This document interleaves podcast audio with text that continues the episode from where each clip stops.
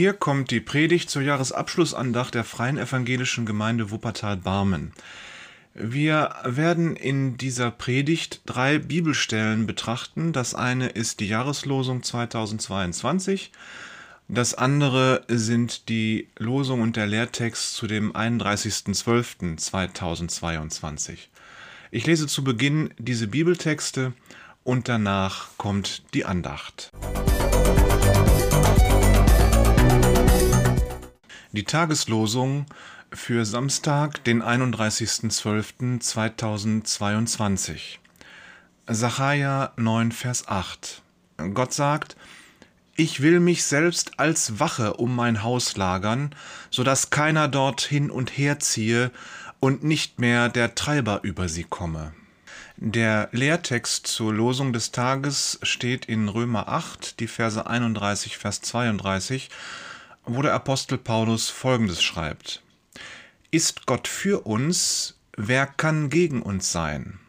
Der auch seinen eigenen Sohn nicht verschont hat, sondern hat ihn für uns alle dahingegeben. Wie sollte er uns mit ihm nicht alles schenken? Die Jahreslosung 2022 steht in Johannes 6, Vers 37. Jesus sagt, Alles, was mir der Vater gibt, das kommt zu mir. Und wer zu mir kommt, den werde ich nicht hinausstoßen.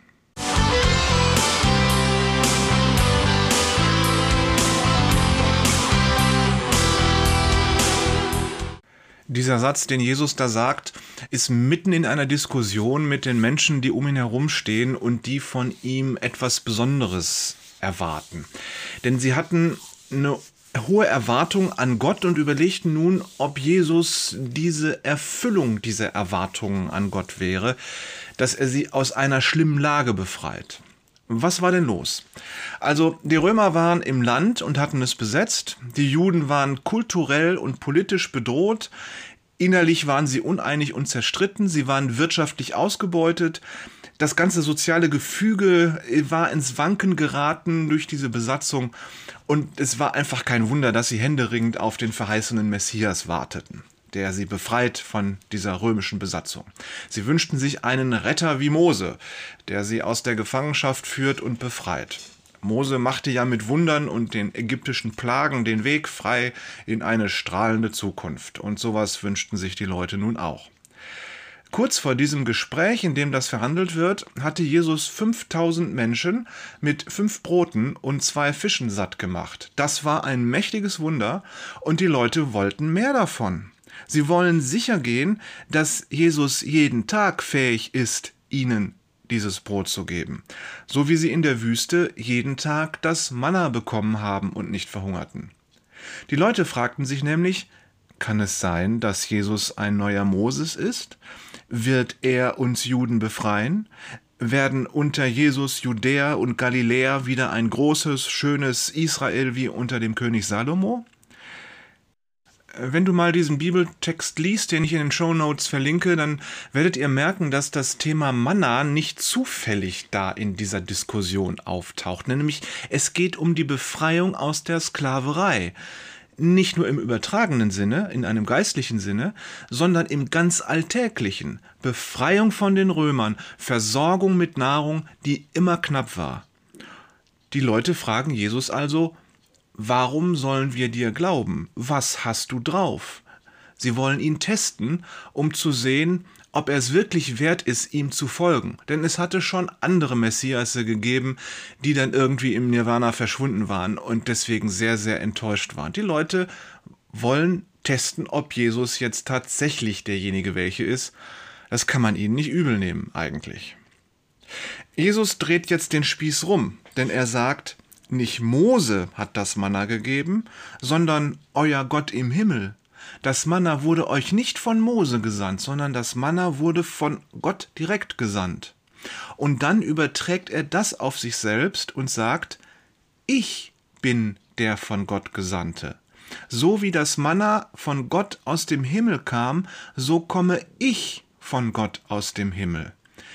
Ich bin das Brot, das vom Himmel kommt. Ich bin mehr als Mose. Ich bin der Gesandte Gottes. Ich bin der Messias. Das ist natürlich eine steile Behauptung. Da stehen also die Leute vor Jesus und fragen ihn nach einem weiteren Brotwunder. Aber er lässt sich nicht von den Leuten testen. Er behauptet vielmehr, dass er der Gesandte vom Himmel ist, der alleine das Recht hat zu bestimmen, wer denn in das Reich Gottes hinein darf und wer nicht. Wer nach Gottes Regeln denn dazugehört und berechtigt ist, vom Messias gerettet zu werden oder nicht. Eigentlich müssten also die Leute sich von Jesus fragen lassen. Und ihr? Was habt ihr zu bieten? Welche Qualifikation bringt ihr mit, dass ihr das Recht einfordert, von mir, dem Gesandten Gottes, dem Messias, gerettet zu werden? Diese Frage steht in der Luft. Jesus stellt sie aber nicht. Sie steht in der Luft. Wenn dieser Jesus der gottgesandte Messias ist, dann müssen wir uns ihm unterordnen, müssen die Leute denken. Wir müssen uns ihm unterordnen, damit er uns rettet. Wir müssen ihm beweisen, dass wir es wert sind, dass wir die Gesetze Gottes gehalten haben, dass wir rechtschaffene Menschen sind und so weiter und so fort und dass wir Gott gehorchen. Wir müssen also eigentlich nachweisen, dass wir es wert sind, gerettet zu werden. Da kann man sich vorstellen, das gefällt den Leuten nicht. Sie fordern stattdessen von Jesus noch mehr Wunderzeichen. Und was wäre nun, wenn Jesus dieses Zeichen gegeben hätte? Vermutlich hätten sie noch eins gefordert. Und dann noch eins und dann noch eins und dann noch eins und so weiter. Denn wer ist dieser Jesus schon? Sie wissen, das ist doch der Sohn von Maria und dem Josef da hinten im Dorf. Er ist doch der Bauschreiner hier bei uns. Der hat doch noch vor kurzem auf den Baustellen der Römer gearbeitet da geht doch kein frommer Jude hin. Und er hat sich da bei den Heim, äh, äh, Heiden verunreinigt. Und er will, also will uns von den Römern befreien, geht aber dahin und arbeitet mit denen. Echt jetzt? Das soll der Messias sein? Ein Schreiner? Nee. Entweder tut er ein Wunder, damit wir wissen, dass das mit der Speisung der 5000 nicht ein Taschenspielertrick war, oder wir gehen jetzt. Das heißt, sie wollen einen neuen Mose, sie wollen tatsächlich den Messias, der sie aus dieser Unterdrückung der Römer befreit. Aber wenn es darum geht, ihm zu gehorchen, dann finden sie immer neue Gründe, es nicht zu tun. Der soll uns retten, aber bitte zu unseren Bedingungen. Er soll uns retten, aber so, dass wir auf keinen Fall die Verantwortung für unser eigenes Handeln übernehmen müssen. Wir wollen nicht mehr Opfer der Römer sein. Aber es ist doch hübsch bequem, in der Opferrolle zu bleiben. Da kann man dann immer andere beschuldigen. Nochmal, eigentlich müssten sich die Leute von Jesus fragen lassen. Und ihr? Was habt ihr zu bieten, das mich überzeugen könnte, euch zu befreien? Jesus stellt die Frage aber nicht. Er fordert nichts. Er macht ein sehr großzügiges Angebot. Er sagt, Wer zu mir kommt, den weise ich nicht zurück. Ich frage dich nicht erst über deine Qualifikation aus, die dir das Recht geben würde, mir nachzufolgen. Ich vertraue vielmehr meinem Vater. Jeder, der zu mir kommt, wird von meinem Vater im Himmel zu mir gezogen. Darum habe ich keinen Grund, erst eine Prüfkommission zu bilden, die euch auf den Zahn fühlt. Was machen wir jetzt damit? Wenn du erst eine Erfolgsgarantie verlangst, dann ist die Sache mit dem Glauben für dich eigentlich schon beendet. Wenn du deine Nachfolge Jesus hinterher unter Bedingungen stellst, dann hörst du auf, Jesus nachzufolgen. Nachfolge kann keine Sache sein, die du beherrschst. Im Gegenteil, du stellst dich unter die Herrschaft Jesu. Nachfolge kann kein Prozess sein, den du steuern kannst. Im Gegenteil, du überlässt das Steuer Jesus. Das ist die eine Seite. Die andere ist, Jesus schreibt auch nichts Kleingedrucktes unter sein Angebot. Es gibt keine Bedingungen. Es gibt nichts, was du erfüllen musst, um von ihm angenommen zu werden. Du musst nicht erst besser werden. Es gibt kein Hindernis, das dich von ihm trennt. Er steht einfach da, macht die Arme weit auf und sagt, komm. und er weist dich nicht ab. Sprich mit Jesus, geh zu ihm. Es gibt keine Ja-Abers, nicht auf seiner Seite. Und deine Ja-Abers, die solltest du schnellstens vergessen, über Bord werfen, und in die Tonne kloppen. Geh zu Jesus, dann wirst du satt an Leben und nicht mehr durstig nach Frieden. Dann hast du Leben und Frieden. Das war unsere Losung für 2022. Mit diesen Gedanken sind wir in das Jahr gestartet. Heute gelten diese Gedanken immer noch. Aber inzwischen liegen zwölf Monate Drama, Krieg, der uns plötzlich ganz nahe kommt, Inflation, Energieknappheit, zwei Jahre Corona waren eigentlich langweilig dagegen. Und die Losung für heute, den 31.12.2022, ist Sacharja 9, Vers 8. Und ich will mich selbst als Wache um mein Haus lagern, so dass keiner dort hin und her ziehe und nicht mehr der Treiber über sie komme, denn ich habe es nun angesehen mit meinen eigenen Augen. Mit seinem Haus, um das sich Gott lagern will, ist Jerusalem gemeint. Von der Stadt war nicht mehr viel übrig zur Zeit Zacharias. Die Philister waren den Juden, was die russischen Separatisten dem Donbass sind. Sie setzten einerseits die Behörden, die jüdischen Behörden unter Druck, sodass das soziale Gefüge auseinanderbrach. Sie drohten, sie machten Stress, sie töteten auch Leute. Es zogen bewaffnete Gruppen äh, der Philister hin und her ähm, und mordeten, wo sie irgendwie jemanden im Weg hatten oder so und, und plünderten, was sie konnten. Und die Juden fühlten sich von ihnen getrieben. Diese Philister-Truppen kamen, plünderten und verschwanden wieder bis zum nächsten Überfall.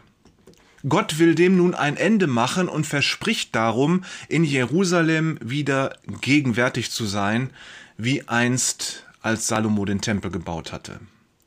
Das klingt so ein wenig wie damals, als Gott dem Mose sagte, ich habe das Wehklagen des Volkes in Ägypten gehört, ich will sie aus der Sklaverei befreien.